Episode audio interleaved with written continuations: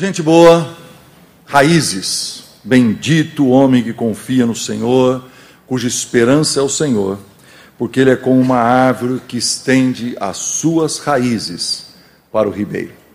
Falemos um pouco sobre hesitações e convicção.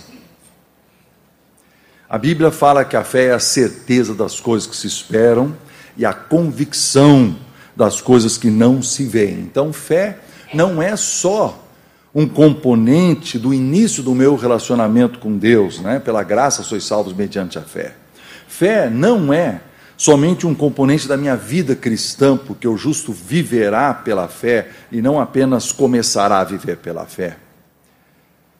Fé é um componente crucial na vida do líder, porque ele precisa ter fé para desenvolver um sonho, ele precisa crer. Qual é a visão que Deus tem para ele, do seu negócio, ou do seu ministério, ou para sua família? Fé e convicção é uma coisa importante para ele definir uma perspectiva do seu futuro preferível. O que ele vai fazer, o que Deus quer que ele faça e como que ele fará melhor e mais através da sua equipe. No entanto, o líder tem hesitações profundas, às vezes fatais. Mas a verdade é que nós temos hesitações. Nós temos, às vezes, dúvidas, queridos, sobre a direção em que nós estamos seguindo. Estamos na direção certa no nosso ministério? Estamos na direção certa no nosso negócio? Nossa família está indo bem? Às vezes nós hesitamos também a respeito das decisões a tomar. Que decisão eu preciso tomar neste momento da, da, da, da minha vida? Né? Hesitações que são meramente intelectuais, de repente se tornam emocionais e elas minam o meu equilíbrio. Devo comprar ou devo vender? Devo encorajar esse membro da minha equipe? Devo confrontar aquele meu colaborador? Devo me dedicar a planejar os próximos 10 anos? Ou é melhor eu me dedicar ao que eu preciso fazer na próxima semana? Qual é o melhor uso do meu tempo? E dúvidas, quando elas se constroem ou permitem que nós sejam construídas na nossa vida, elas nos colocam num estado de letargia, um tipo de estado meio hipnótico, e nós nos tornamos pessoas é, menos produtivas. Nós só voltamos a sermos pessoas produtivas totalmente quando nós deixamos as hesitações e retornamos às convicções. Existe um poeta português que morreu em 1923, chamado Abílio Manuel Guerra Junqueiro, e ele diz o seguinte: Quando a alma, ao termo de mil hesitações e desenganos, cravou as raízes para sempre num ideal de amor e de verdade. Podem calcá-la e torturá-la, podem na ferir e ensanguentar, que quanto mais a calcam, mais ela penetra no seio ardente que deseja. Permite-me ilustrar esse princípio com a vida do nosso amigo John Haggai. Ele foi chamado para ser um missionário na China quando ele tinha 10 anos de idade. Isso era tão forte na vida dele que, no dia do seu casamento, quando ele convidou a Cristine para casar, ele perguntou para ela: Você topa ser missionária é, na China? Porque senão é, não tem casamento. Tá certo? Mas quando eles dois estavam prontos para a sua saída para a China, Mao Tse Tung instaurou a sua revolução cultural, fechou as portas da China para a entrada de missionários e eles não puderam ir. Na verdade, o Dr. Hagai só conseguiu visitar pela primeira vez a China 50 anos depois do seu chamado, quando ele tinha 60 anos de idade. E ele manteve no seu coração aquela convicção aquele amor pela China. E, na verdade, queridos, eu mesmo, quando estive no Instituto Hagai em 1996, do outro lado da, da, da parede, teve a primeira sessão de treinamento de líderes chineses em Maui. É, foi, eu não sabia que era uma coisa tão histórica assim, e hoje 70% do dinheiro dos investimentos do Instituto Hagai em missões é para o treinamento de líderes que estão na Ásia, no Oriente Médio, no Oriente Médio e na China. Mas ele, não podendo ir para a China, se tornou pastor pastoreou quatro igrejas, sempre um grande evangelista, sempre pregando e ganhando almas para Jesus. E um dos sermões que ele pregou foi publicado em vários jornais é, do país. E por causa desse sermão que foi repetido em tantos jornais, ele recebeu 420 convites durante um período de 18 meses para ele pregar em outros lugares. E aí entra a hesitação. Né? O que Deus quer que eu faça? E ele deixou de ser pastor e se tornou um evangelista itinerante. Ele fazia campanhas enormes com o título Cristo é a Resposta, imitando o Billy Graham, que era o, o, o amigo dele. E nós temos então aqui o quê? Um homem muito bem sucedido aos seus 45 anos de idade. Tinha, teve um programa na televisão que chamaram ele para fazer o programa Esta é a Sua Vida né? É, ele estava no rádio, ele estava na TV, ele estava nos jornais, ele tinha um grupo de sustentadores, ele fazia essas cruzadas em vários países do, do mundo, centenas delas dentro do seu próprio, do seu próprio pa país. No entanto, esse homem que subia no púlpito e pregava com convicção a respeito do Evangelho, estava conduzindo literalmente milhares de pessoas a Cristo, começou com hesitações profundas na sua alma sobre a lógica do que ele estava fazendo. Quantas pessoas estão se convertendo? Quantos ainda faltam ser alcançadas no mundo? Qual é o ritmo de crescimento das pessoas do mundo e qual é o ritmo do nosso evangelismo? E as cruzadas evangelísticas que eu faço em tantos países, mas agora eu estou fazendo em cada vez menos países, porque os países estão sendo fechados para o evangelho, é, para missionários, para coisas estrangeiras.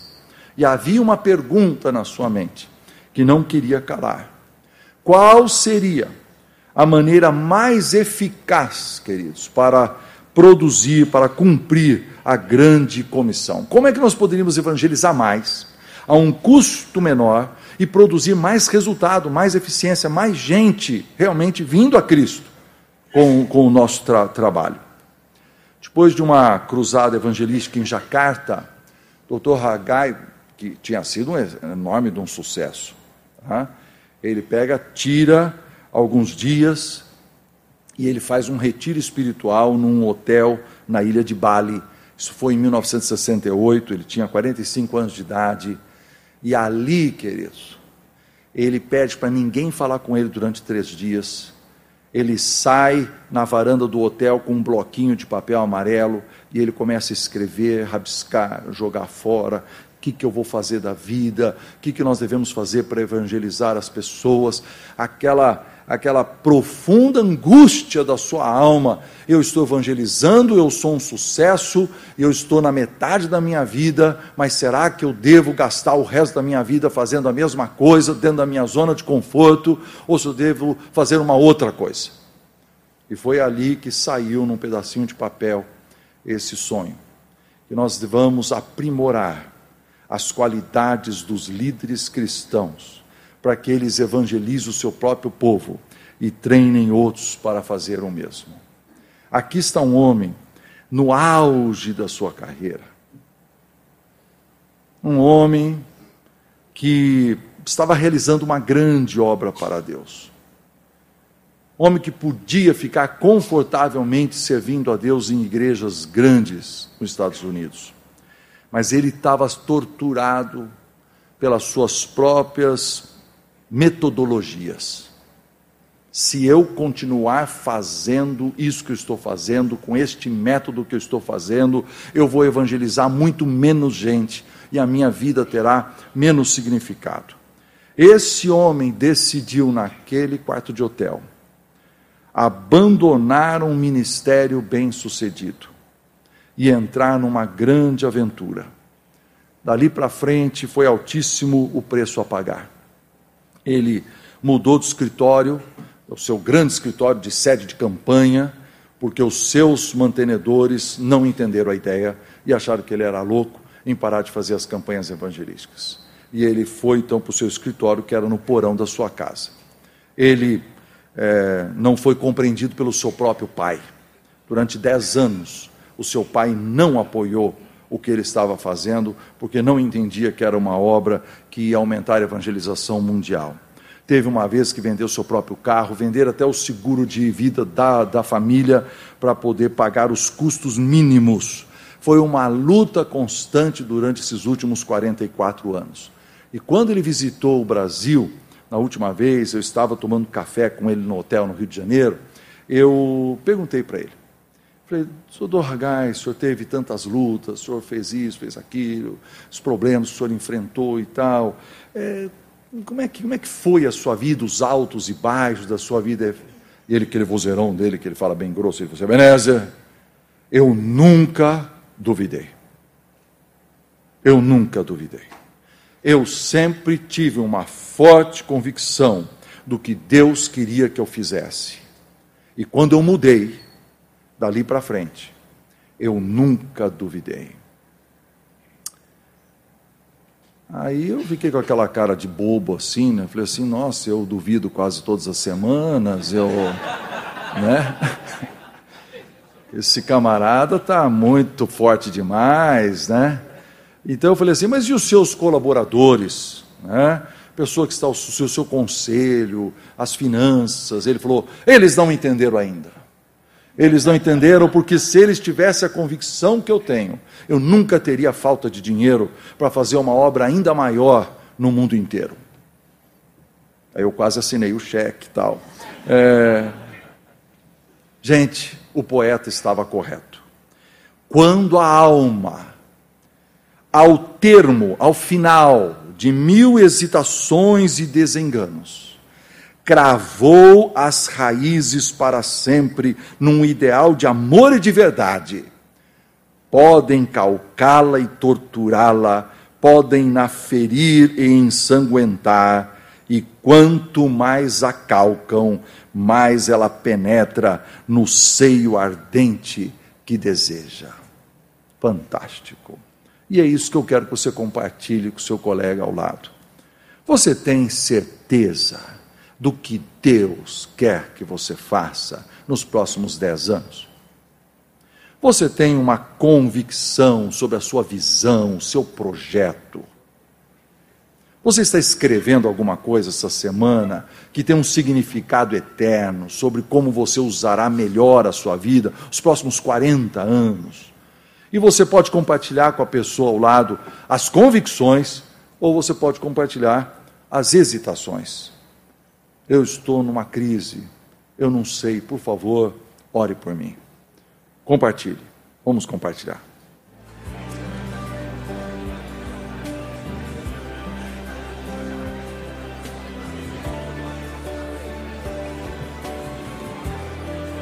Senhor Deus bendito, nós somos muitíssimos gratos pela tua pessoa que nos conduzes a um caminho de fé livra-nos do estado de letargia, esse estado hipnótico de paralisação, dá-nos convicções profundas que nos fazem ser mais produtivos na tua obra onde estivermos. Obrigado por esse dia, nós o entregamos a ti, no nome do Senhor Jesus. Amém, Senhor, e amém.